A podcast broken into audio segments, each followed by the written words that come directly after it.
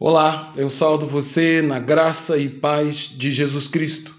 Eu sou o pastor Antônio Marcos, sou pastor da Igreja Batista em Pinheiral e hoje, mais uma vez, eu quero compartilhar com você sobre o caminho da fé. Hoje, trabalhando como tema Uma vida de sofrimento e glória, Apóstolo Paulo. Para isso, eu quero ler o texto de Atos, capítulo 9, versículo 15 ao 17, que diz: Mas o Senhor lhe disse: Vai, porque este é para mim um instrumento escolhido para levar o meu nome perante os gentios e os reis, bem como perante os filhos de Israel, pois lhe mostrarei o quanto lhe importa sofrer pelo meu nome. Então Ananias foi e entrando na casa, impôs sobre ele a mão, dizendo: Saulo, irmão, o Senhor me enviou a saber, o próprio Jesus, que lhe apareceu no caminho por onde vinhas,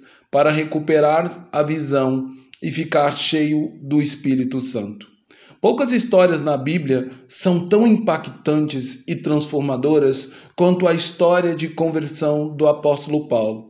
Antes da sua conversão, ele era um inimigo cruel da Igreja de Cristo. Por isso, sua conversão foi tão surpreendente, não apenas para os líderes judeus, como também para a própria igreja. Enquanto Paulo ainda sofria com os efeitos de seu encontro transformador com Jesus ressurreto, em que a luz resplandecente produziu uma cegueira instantânea que quebrantou o seu coração endurecido e removeu todo o orgulho e a vaidade do homem que antes caçava e arrastava os cristãos para a prisão. Agora, nos primeiros dias dele, no verdadeiro caminho da fé, Paulo estava frágil e completamente dependente do auxílio e da ajuda de outras pessoas por causa de sua cegueira, mostrando aquele que seria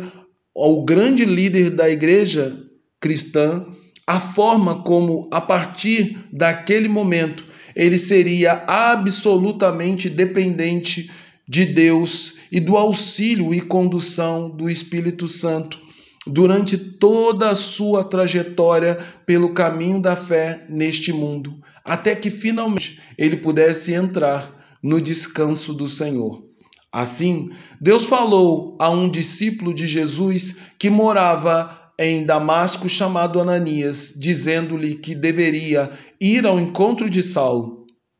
a fim de abençoar e orar por ele. Ananias, porém, na sua descrença, disse ao Senhor todo o mal que Saulo havia feito aos cristãos, mostrando também o quanto é, a ele era temido e odiado pela igreja. Contudo, o Senhor iria lembrar a Ananias que no caminho da fé e no exercício de ser igreja não há lugar para o ódio,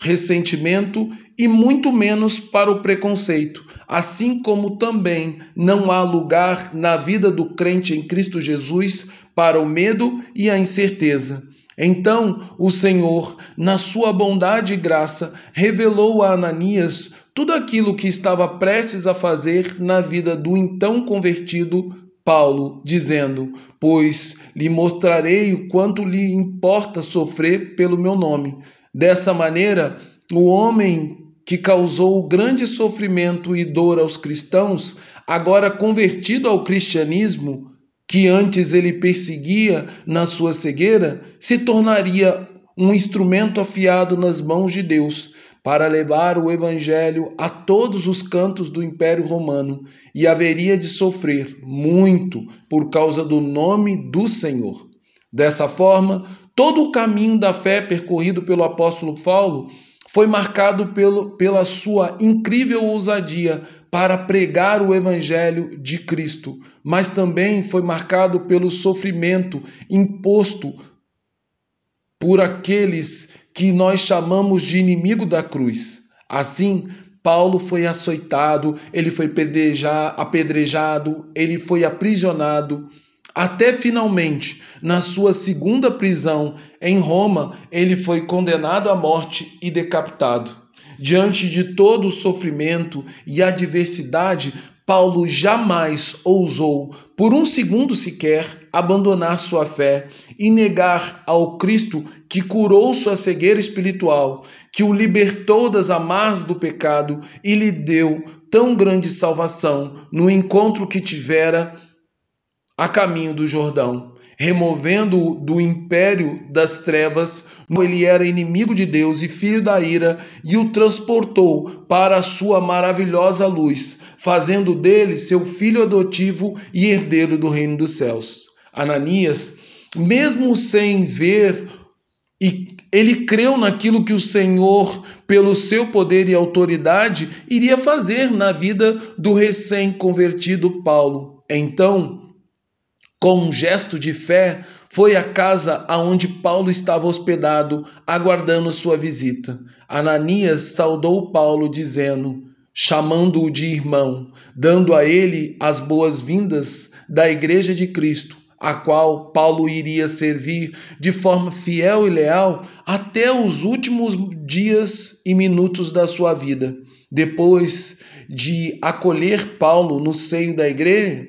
da igreja, Ananias, cheio da autoridade dada por Deus, orou impondo as mãos sobre Paulo e caíram as escamas de seus olhos. Naquele momento, Paulo passou a enxergar como nunca havia enxergado em toda a sua vida, lembrando as palavras ditas pelo Senhor Jesus em João capítulo 8, versículo 32. Conhecereis a verdade e a verdade vos libertará. Logo, o verdadeiro caminho da fé é um caminho de transformação, é também um caminho de libertação, onde todas as pessoas que têm um encontro genuíno e verdadeiro com Jesus é salva do poder do pecado e transformado pela graça de Deus em filho adotivo e herdeiro do reino dos céus. Assim, eu convido você, amado e querido ouvinte, a caminhar pelo glorioso caminho da fé onde nossa visão ela é restaurada